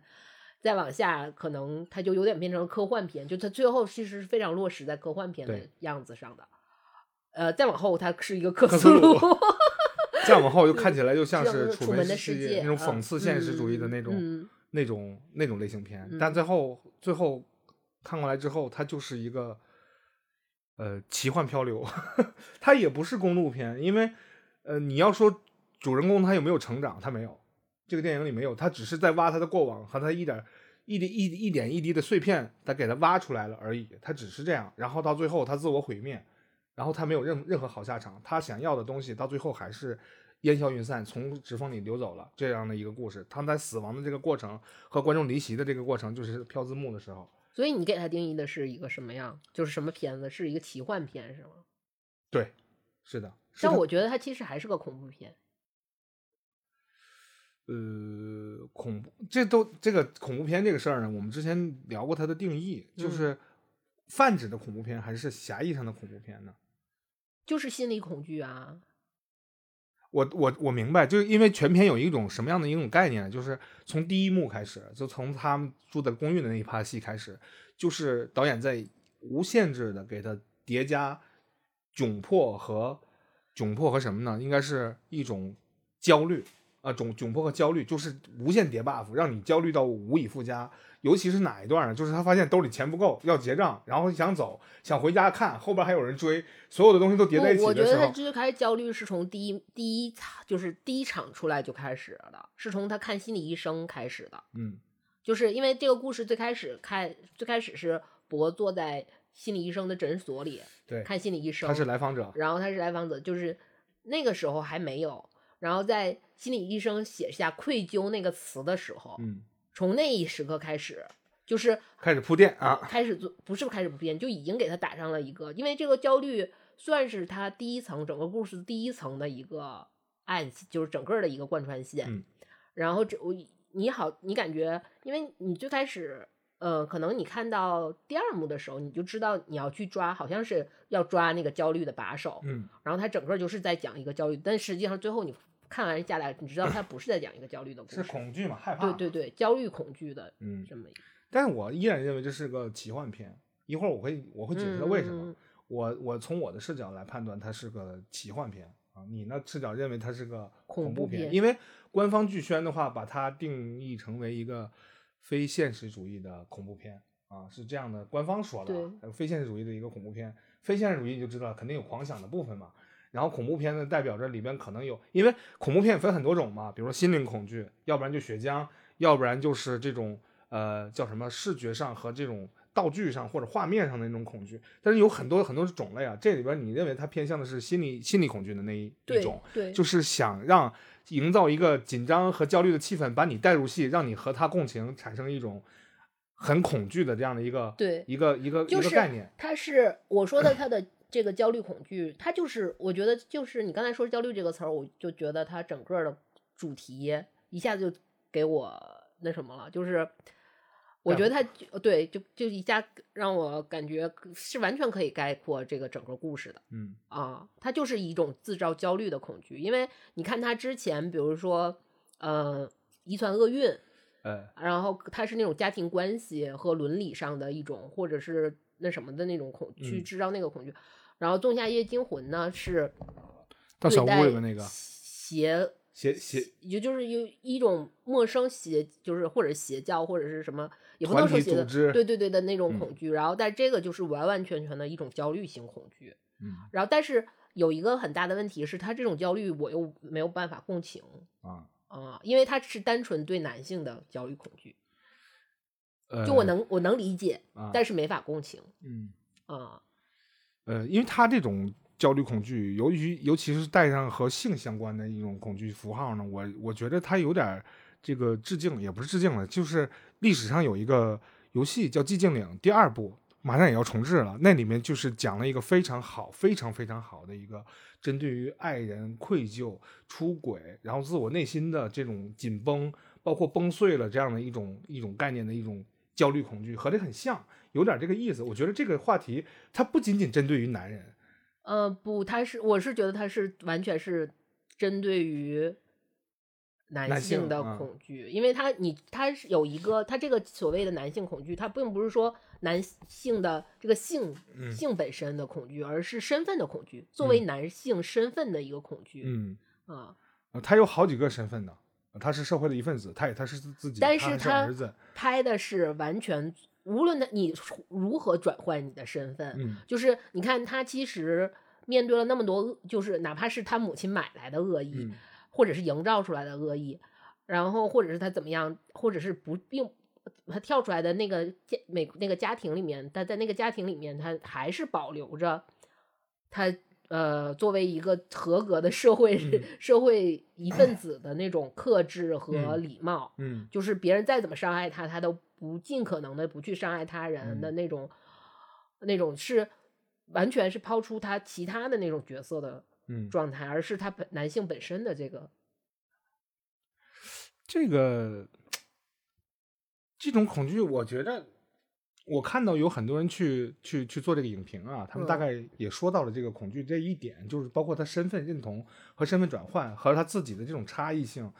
所营造出来这种观感的一种恐惧和一种不适感，也不叫恐惧，叫不适感，因为这个片嗯。名叫《博很恐惧》嘛。嗯。然后，然后我们我们想说的是，很多人打的点是，呃，他妈妈整个对他的控制，因为最后就是嗯他妈和他和他妈妈的交锋嘛，有人把它解读成了这个原生家庭啊、妈宝、啊原生家庭被妈妈控制着，他说的什么都不算，他没有主见，等等等等一系列的这样的一一些控诉吧。然后我突然想起在原，生家庭的战场上败阵下来的一个，然后没有任何好下场，嗯然后他就嗝儿了，就嗝儿了啊，就这么简单。然后我想起了一个冷笑话，这个冷笑话就是说那个怎么样男性保持的一种不是很妈宝那种状态，比如说经常有两个人男女相处的时候，在谈恋爱期间，男男生就说老说我妈说了，我妈妈老说，我妈妈说我，我妈妈说我妈说，就说这种就特别妈宝，显得一点也没有自己男子气概。你怎么能换个说法？你说我们这个家庭需求。我们我我家庭的教养是什么样？他说你这样也不合适，你应该说我家族的教条是什么，这还能保持一点神秘感。我觉得这个挺逗的，这才是真正的冷笑话。但是这个电这个电影展现的是这种，呃，它里边好像还是有一点点诙谐在这里面。这个诙谐是有，因为我一 我一直在哈哈大笑看这个片儿的时候，就是我虽然知道，就我看恐怖片很多时候都会还就会很开心的原因，是因为就是他那他那些恐怖点我是 get 到了，嗯然后呃可能没有共情，但是理解，嗯但是那种哈哈大笑是因为我我是很喜欢看恐怖片的，然后我也认自认为我自己是一个。算是恐怖片阅片无数的 一个一个呃，就啊是比较资深影迷，啊对资深影迷，所以就是他那些打的那些点，有时候打的特别好的时候，我会就是那种拍手对。对对对那种哈哈大笑啊。但是咋说呢？这个电影呢，我给评个分儿吧。嗯，嗯、从我观影的这样的一个体验来说，因为我就看了一遍啊，看了一遍，仔我也看了一遍，嗯，观影的体验来说，三个小时确实太长十了。分儿呢，我能给打七点五分儿。这七点五分儿都是什么？我大家分析一下。嗯首先，它里边丰富的内容，这个绝对能占五分儿。嗯，这内容丰富的程度，就是说你想，饱满。呃，真的是饱满，它不是注水，它一点儿也不水。就是你看哪一趴把它摘出来当成短视频剪出去，都挺招眼球的。我觉得称赞啊。嗯再有一个呢，就是说，呃，再有一分呢是给他的这个精巧的设计。这个设计还是因为这个导演也是这个以细节见长，他有一些埋的点，我在之前我还倒回去看一下，就是说嗯，反正哎，我记得在哪附近还会有一个他能勾连的地方，能都能找得到。就比如说，你看他用的那些牙线、牙具什么的那些，嗯就是他妈妈这个嗯啊，这一下我就拍手啊，我去保护伞公司嘛，三星，我明白、嗯明白了。然后这些我给一分，还有一分是什么呢？就是呃，还有还有一点五分是什么呢？是我觉得呃，整个观影看下来之后，让我觉得呃投入进去了。然后你要说它有多么另类，多么那什么，多么猎奇，我觉得倒还好，因为我看过他之前的那部作品，就是《仲夏夜惊魂》那个那个作品，我觉得还好。还好，我大概能理解 A 二四代表着什么，我也能理解阿里这个词儿代表着什么，然后再加加上他找来，但是这个菲尼克斯啊，就是主演，就小丑这个这个，他就是，我觉得他这个精湛的演技呢，怎么说呢，就应该是这样，嗯、他就应该谁让他拿奖了呢？你就应该呈现这样的一种表现张力，我觉得可以啊，但是这个他并没有给他加分，他并没有给他加分的原因就是他应该就做成自己应该交的一个答卷而已罢了，所以说我就给他七点五分，五加一加一点五，那你给几分？美美美术什么的你不给加？美术我不加分，应该做到的。因为什么呢？因为呃是这样啊，这部电影呢的投资呢，我不知道制作成本是多少，花了三千五百万美元啊，三千五百万美元。我大概看了它的这样的布景啊，服化道，我觉得应该花不了那么多钱，包括它的调色、特技什么的也没有多少钱，我觉得就正常水平啊。这东西绝对是和钱挂钩的啊。不只是跟钱挂钩，还有个人审美。个人审美实际上是 A 二四 A 二四的问题。但是那个这个我们又谈到了这个 A 二四这个呃制作和宣发分离这个事情，我觉得他们是一个很聪明的一种做法。就是我觉得 A 二四他可能提出一种审美要求，就觉得呃我看中你这个导演可以啊，你按照你的发挥，我肯定买账。为什么呢？是因为我喜欢你，是因为你和我们平台啊。这种审美是高度拉到高度统一的一个状态，所以说我认为你生产的东西是没有问题的。我认为 A 二四并没有给他过多的去限制他生产这个环节当中的一些部分，这个还是导演自己提出的要求。我觉得看了他前一部片，我就看了他那一部片子，我觉得这是他自己应该有的水准，没有什么要值得炫耀的地方。我认为打高分应该能拿出来炫耀才行啊，就像《满江红》那样，就是那个胡同也能拍那么精彩，就值得炫耀给分啊。就挺好的，那你呢？嗯，我我就给十分啊！你不可能，哪有电影十分？没有，我我给很多电影都十分，就满分啊！就我觉得我给的我给的标准是什么呢？我给的标准是，首先是我觉得，就是因为《遗传厄运》我也看过，《仲夏夜惊魂》我也看过，我觉得要比《遗传厄运》和《仲夏夜惊魂》它有进进步啊，有对。然后这个故事我喜欢，嗯。就十分了，就十分了，对，嗯，甭管你投资三点五亿还是三千五百万元，对，无所谓，对，我看的是，我看的是乐呵，啊，你乐呵了，嗯，然后你就给了十分，对，嗯，但我们现在看到豆瓣里面的它这三部的影片的评分都不是特别高，对，都在七左右，哦，都在七左右，这在豆瓣来讲的话，不是一个高分电影的一个区间段，啊，但是很很很让人，哎，有一个诧异的问题就是。恐怖片这个东西放在网上，无论如何它都是，呃，吸引眼球、吸引流量的一种题材，对吧？但是众多恐怖片全拿出来放在豆瓣里就没有特别高分的，这是一个挺现实的。第一部，嗯，那是符号性的概念，因为这个导演才拍了三部片子，他他还达不到那样的高度，所以他这个片子在七分，我觉得也没啥问题。我觉得我给的也算不低的分，呃，是这样的一个评价。但是有个大问题啊，就是你认不认为我看起来我有这种感觉，和他之前那个《仲夏惊魂》是他第一部片子还是第二部？我觉得他有一种吸粉的这种操作嫌疑啊。从从哪分析出来呢？就是说，呃，你喜欢我这个东西，我就会一步拍的比一步更加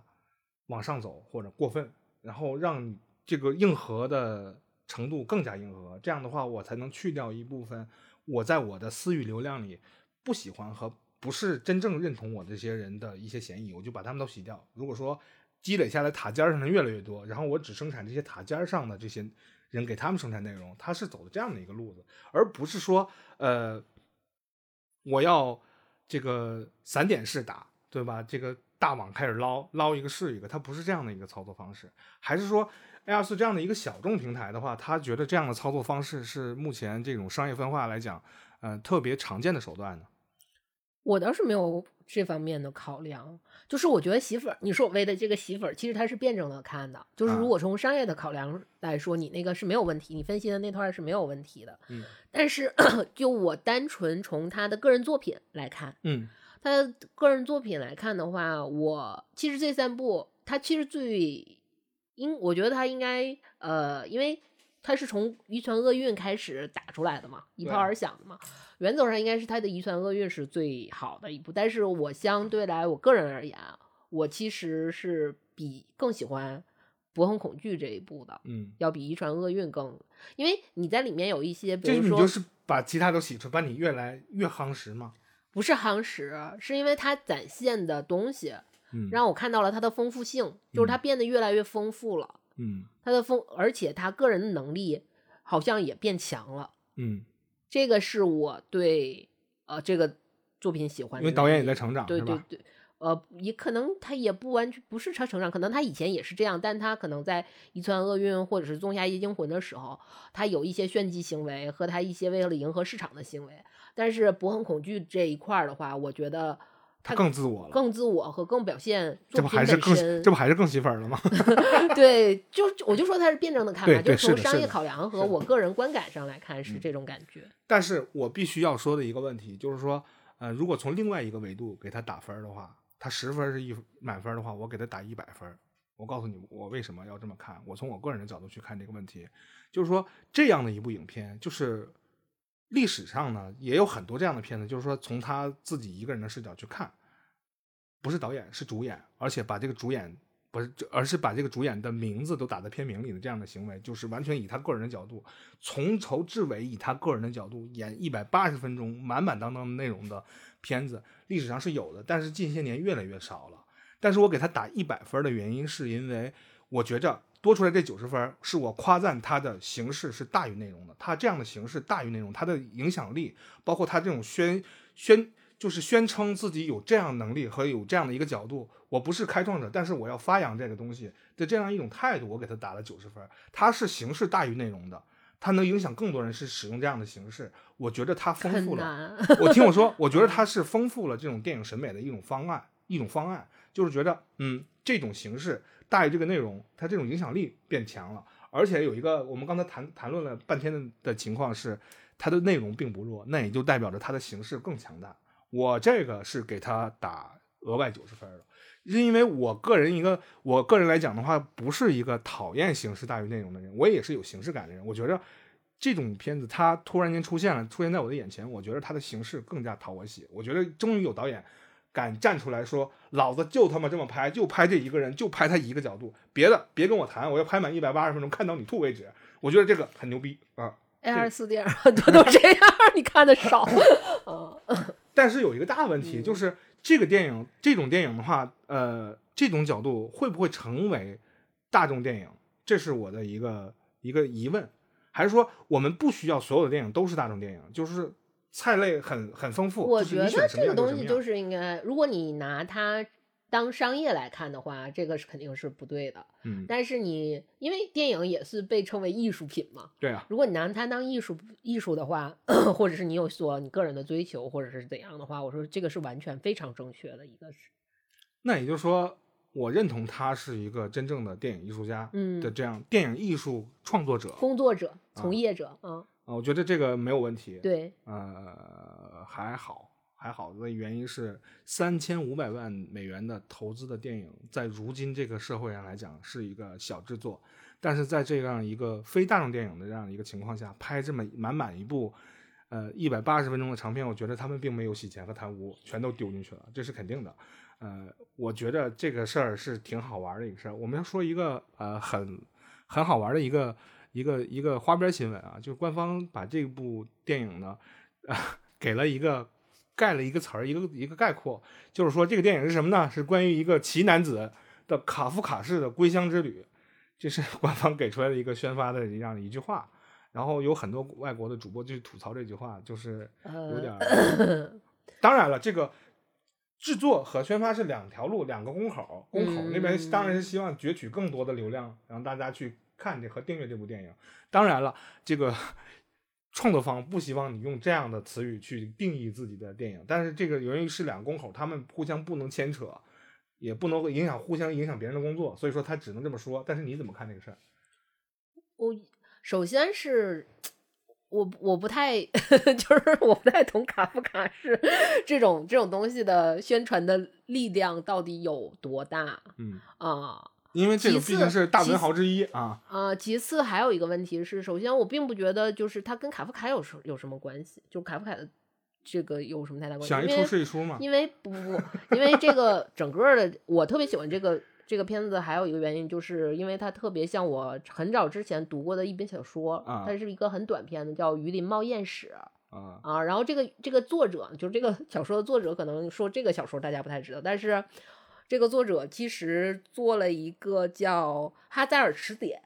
我觉得这个大家应该都会很，应该是算是比较，这个是他比较享誉 中外的这么一个作品吧。啊，他那个《鱼鳞猫眼史》这个可能是稍微小众一点，就是特别像我之前读那本小说的一个感觉，他完全。就是，而且在我们录节目之前，我也给你讲了一下，就这个《鱼鳞猫艳史》的这个小说，大概讲了一个什么样的故事。然后你听完说，这不就是这部电影吗？我我我不知道是，反正就是不知道这个是我个人的一个感觉上来说是这样的，还是是因为文案写作就是会有这样的风格在嗯，不是文案写作，是导演或者片方，他们就是受了这部小说的一个影响感觉上的，或者是整个故事上的一个影响啊啊、啊。所以但可能大家没读过这《于林茂艳史》，所以说就只能说拿卡夫卡说事儿。啊、是，啊所以我就觉得，嗯，就是这个有一点，它其实还是有很大偏差的，对于啊整个作品有一点点不负责任和就是，呃，我觉得这个就是宣发，就是宣发需要有点文化，然后也不是也不是，其实这个呃外部词语就大家熟知的词语的勾连呢，实际上是挺常见的。我给大家举个例子啊，呃，有一个游戏呢是《生化危机》，呃，《生化危机启示录二》这部作品讲的是克里斯的妹妹克莱尔的故事。那里边有一个什么样的梗呢？在一个荒岛上，那荒岛上监禁了很多要被做实验的人，他们做了一种实验呢，就是在你身体里注射了叫做 T 恐惧病毒。什么意思呢？你身体有一个手环，这手环上绿色的时候代表你还好，黄色的时候代表你要谨慎了，红色的时候代表你极度恐惧，你马上就要变异。它诱发你变异的这个条件就是你达到你恐惧的上限，突破那阈值你就变异，就这么个东西。然后在这个监狱里面有随各种各样的墙和文献，还有书笔书籍里，还有包括你关卡关卡之间的切换，它会出现一段字儿读盘的时候嘛，全都是卡夫卡的诗句。然后我就勾上哦，恐惧，卡夫卡，恐卡夫卡就爱恐惧，然后是不是也也是起源于这儿？就是恐惧这个事儿，就片段式的恐惧一定要带上卡夫卡，所以说这这个卡夫卡有点累，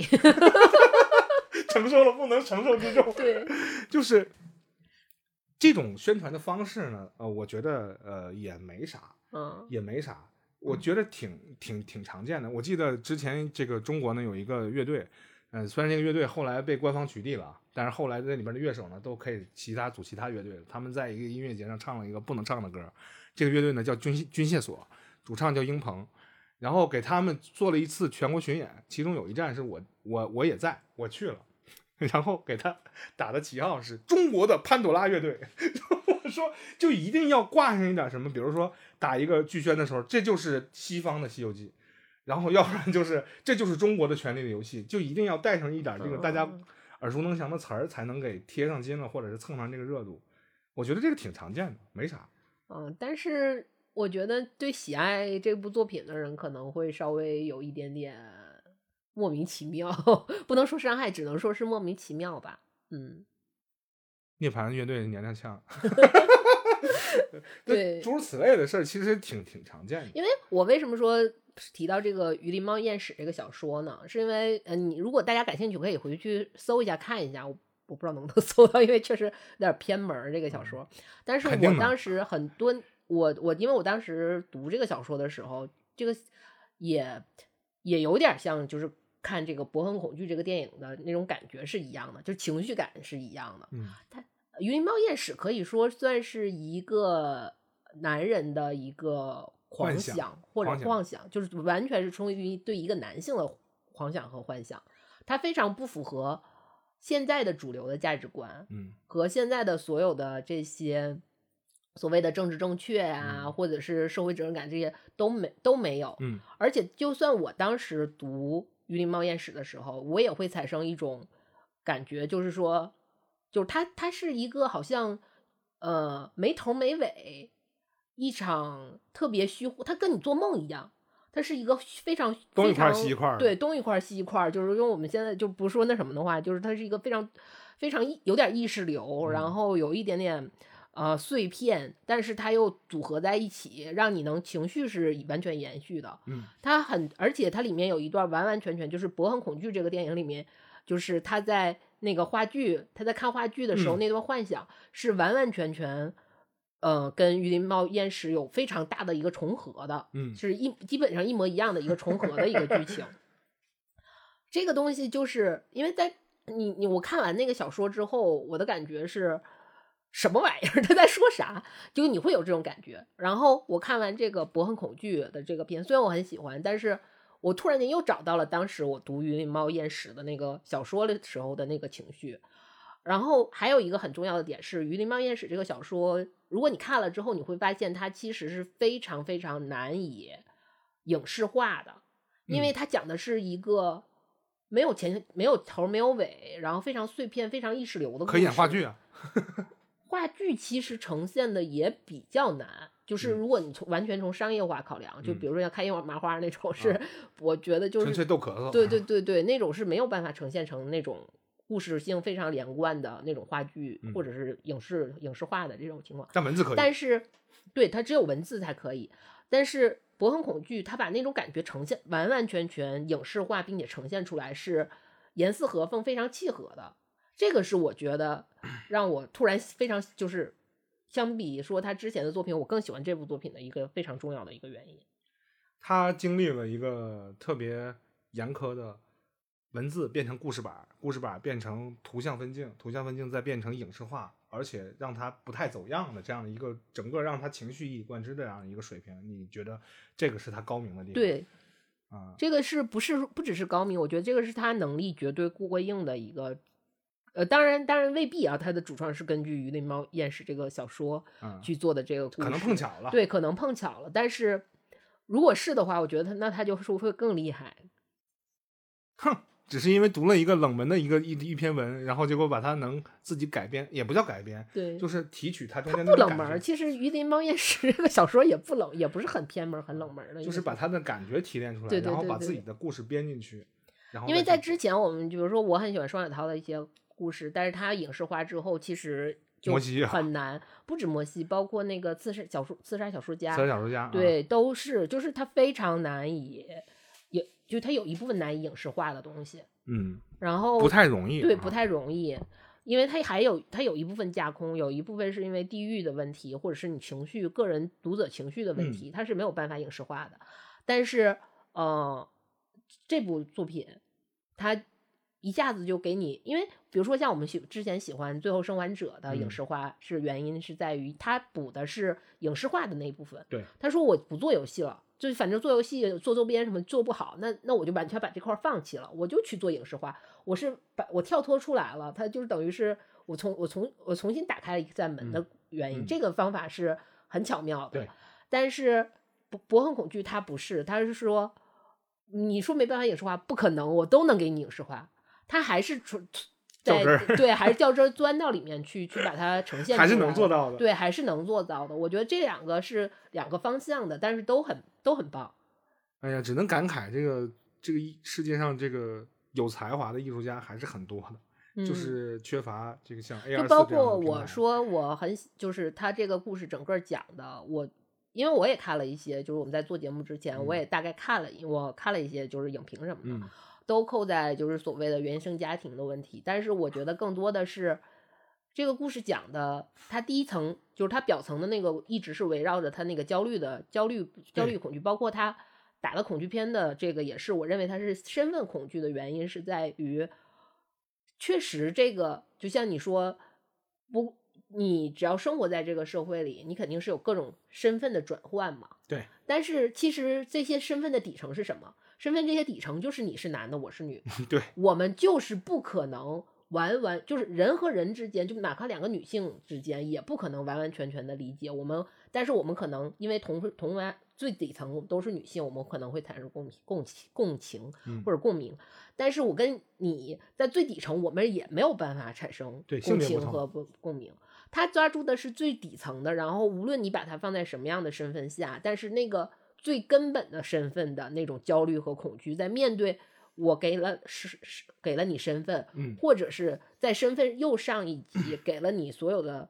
价值观，给了你所有的政治正确，所有的这些你应该怎么怎么样的这些东西的绑架下的那份多层次的这种焦虑压压，就是那种压在最后。压在他一下子就挖到最下面，说你是个男人，然后你嗯承受的这些恐惧，这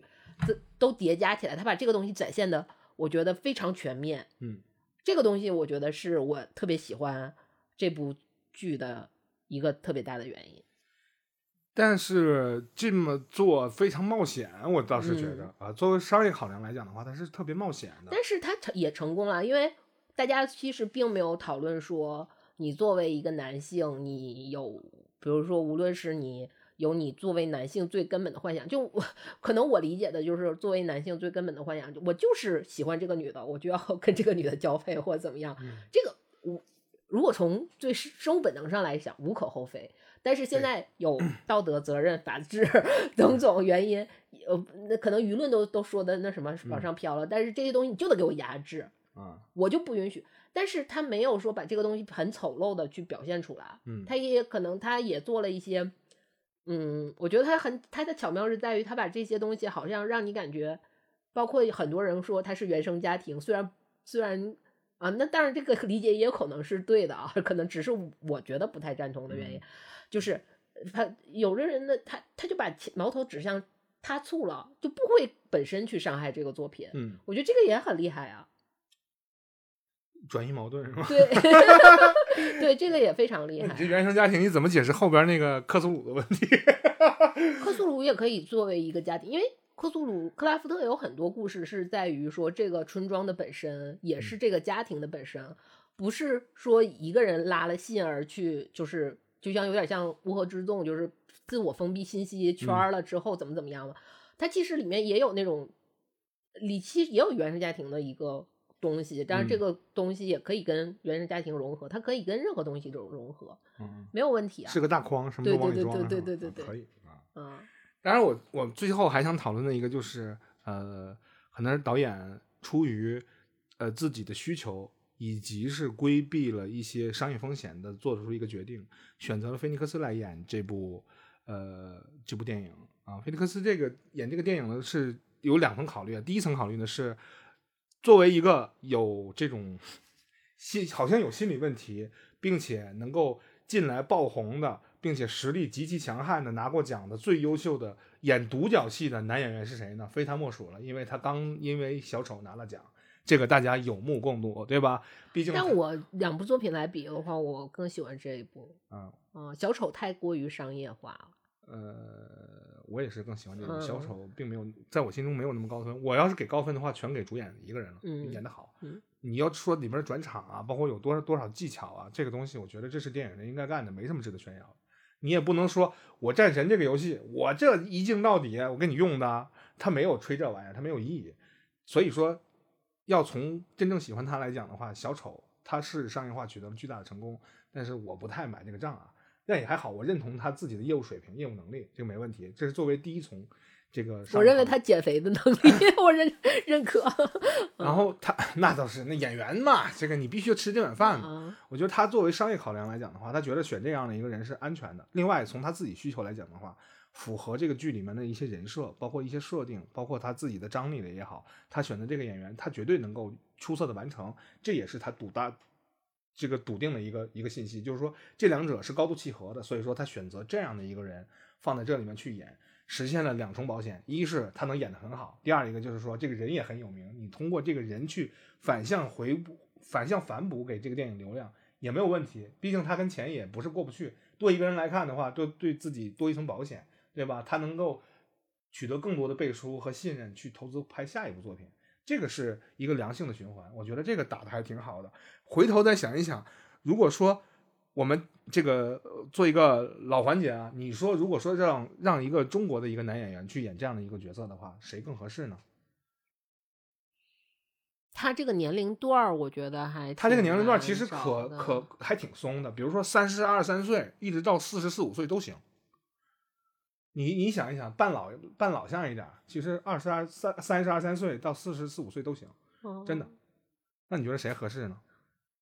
我觉得如果是这个导演的话，应该都合适吧，因为他控场，其实导演的掌控场能力还是挺强的。是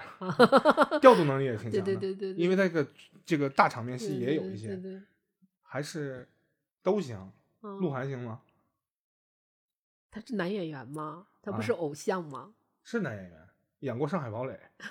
唐导拍的。咱们能不能不走挤兑国内的男演员？不是不是，不是挤兑，就当然了，你和这个拿了奥斯卡最佳男主的这个没法比啊。这个你有这个背书在的话，就哪怕他没有这部电影，你也不能那么比。但是你觉得谁演他比较合适？选角的话，你作为选角副导演，你觉得你会选谁呢？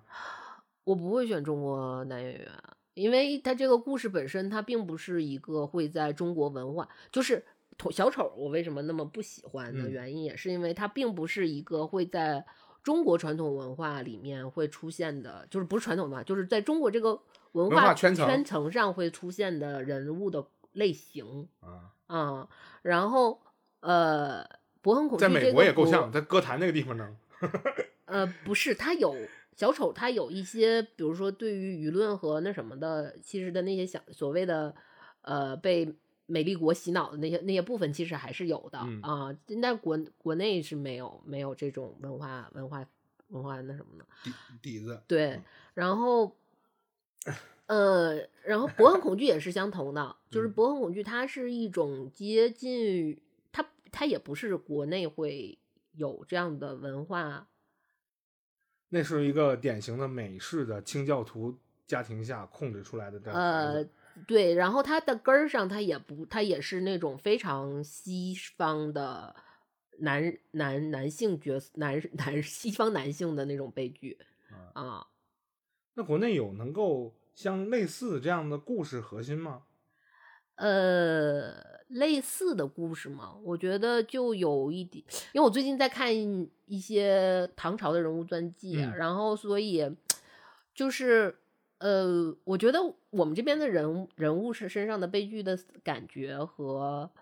博恒恐惧的那种还不太一样，因为你嗯。知道唐朝其实还是一个挺疯的时代，嗯，就他每个人大疯逼很多，对每个人疯的地方也不太不尽，就是非常百花齐放的疯，但是跟这个博博的本身是没有任何相似点的。嗯嗯，所以你认为这个我们爱看也是出于一种有这种可能啊，有一种可嗯能性就是出于一种文化陌生感的一种冲击，觉得很新鲜，或者是觉得呃他能把这种东西拍的能让我都能够感同身受，或者是我觉得我能 get 到里面的点，你觉得是它的优势在于这儿是吗？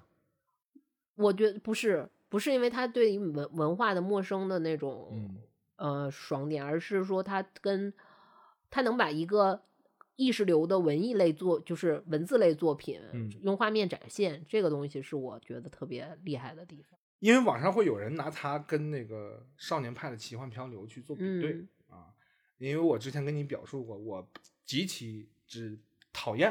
啊、《少年派奇幻漂流》这部作品，你认为可能是因为它过于炫技的这个原因啊？我仔细分析一下啊。嗯，我觉得是有点儿一是炫技，二是就是导演个人的那个东西太多了。私货多，嗯，私货多我，我觉得这是他的权利，这没有问题。嗯但是他过于炫技这个事情，让我觉得有点像什么呢？有点像一个乐队的演出啊，一个乐队演出没有问题，这个乐队大概有五个人没有问题啊，唱歌很开心，这个整个演唱会呢四个小时都没有问题。突然间就出现了这个乐队的主音吉他手在台上 solo 了九十分钟，拿个吉他弹九十分钟，然后也没有人唱歌，大家都在看着他 solo，这种让我感觉好像我想把舞台掀了，就是给我这种感觉。少年派的奇幻漂流就是给我这样的感觉，这是我公开表达自己对他讨厌之情的一个地方。觉得莫名其妙，这四个大字就在我的脸上，就是莫名其妙。他简直太不能说离奇，太，因为人家就叫奇幻冒险嘛，那你不，你但是这也是奇幻冒险，这个就很丰富呀，场景又多，对吧？故故事剧情的话，虽然有点离奇，但是我也能理解。然后意识流这个东但是你有你有点儿你，但是你要搞清一个问题是在于说，它实际上它不是奇幻片，它是个恐怖片。哦，对吗？对，但是《少年派奇幻漂流》当时不是也是做引发了非常热烈的讨论吗？嗯如果你是他，你怎么办？的这样的一种代入式的一种一种讨论。但是这个片子就会没有人去说，如果你是博的话，你要怎么办？没有人在探讨这个，大家都在探讨的是里面发生了什么，它可能什么原因造成的，对对吧？它究竟现实实际上是什么样的？它而且博很恐惧，我觉得就像你如果这么讨论的话，它其实不是说原生家庭，他有一个什么样多大控制的母亲，或者他有一个呃非常巨大的父亲，或者是怎么样。一切的，我觉得它的根源就是在于他是个男性，他是个生活在现在社会的男性，嗯，这就是他所有的悲剧和恐怖的恐恐惧的根源。这拳打的高级，但是我只通篇看起来，我没觉得他在打拳。他没有打拳啊不是，就是因为他的高级就高级在他没有打拳，他没有拉踩任何人，他没有打拳，没有啊，就是他演他自己而已啊。这 POV 就是他自己，没没了。我觉得这挺好的，就是通篇一百八十分钟就演他自己，就挺好的。我觉得这个太厉害了。这个是真的太厉害了，就是你不需要其他的视角去辅助。是如果你要说觉得这个，而且我也看了一些根据这个，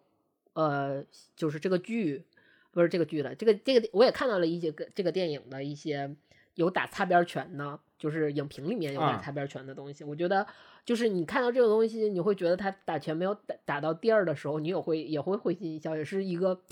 就是变相的一个乐趣所在吧。包括就是因为刚才因为我的记忆力特别不好嘛，当时刚才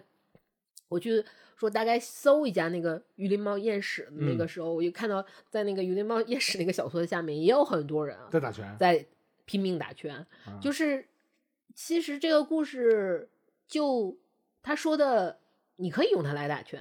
这个嗯是你喜欢打拳的一个权利。啊，但是这个故事本身的乐趣，你可能就是我觉得我不反对，我不我没有那么讨厌打拳的行为的原因是在于，我觉得你忙于打拳而丧失了乐趣。他觉得个是你人家打拳是乐趣，人家有钱呢。对对对对对，丧失丧失了乐趣，但是你用了其他的乐趣去弥补，这个大家都互有，就你得到了，每个人都得到了自己想要的。对，啊、挺好的。对，所以我觉得这个事儿特别特别开心。但这个电影也挺，我觉得他没有，除了观影者可能会略有不适以外，有人在指责他的让观众不适了一百八十分钟整。但是他，你看，如果你是冲着导演去看的话，他的每一部作品都会让你感觉到不适。还有一个就是他这样的一种制作方式，我就说，呃，我喜欢这个导演的原因就是说他并没有去刻意讨好观众，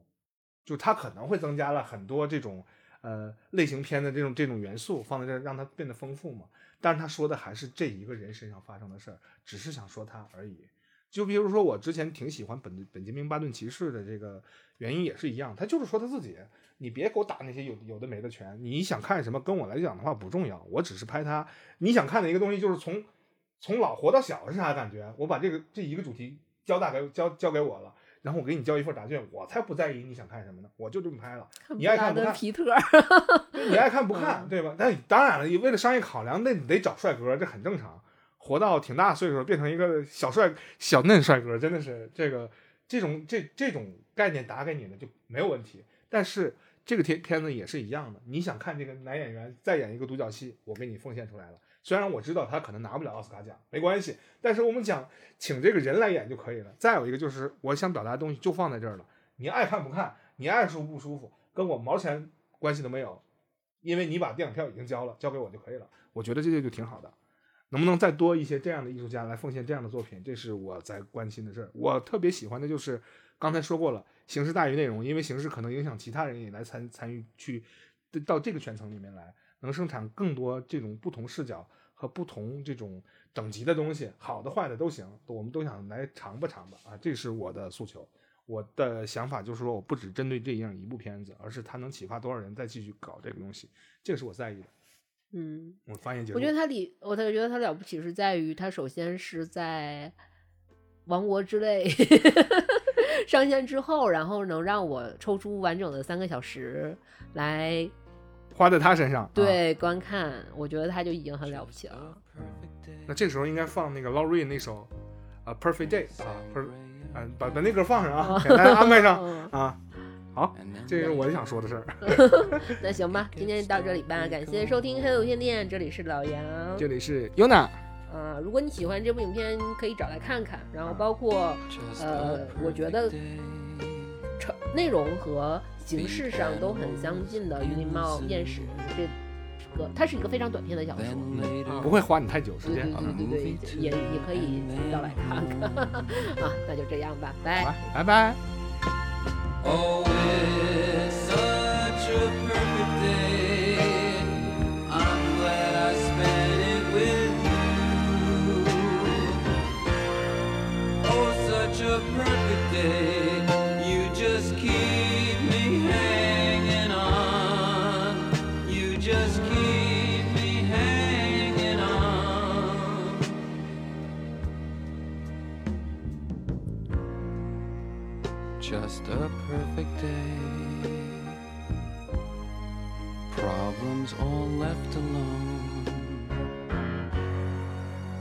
weekenders on our own. It's such fun.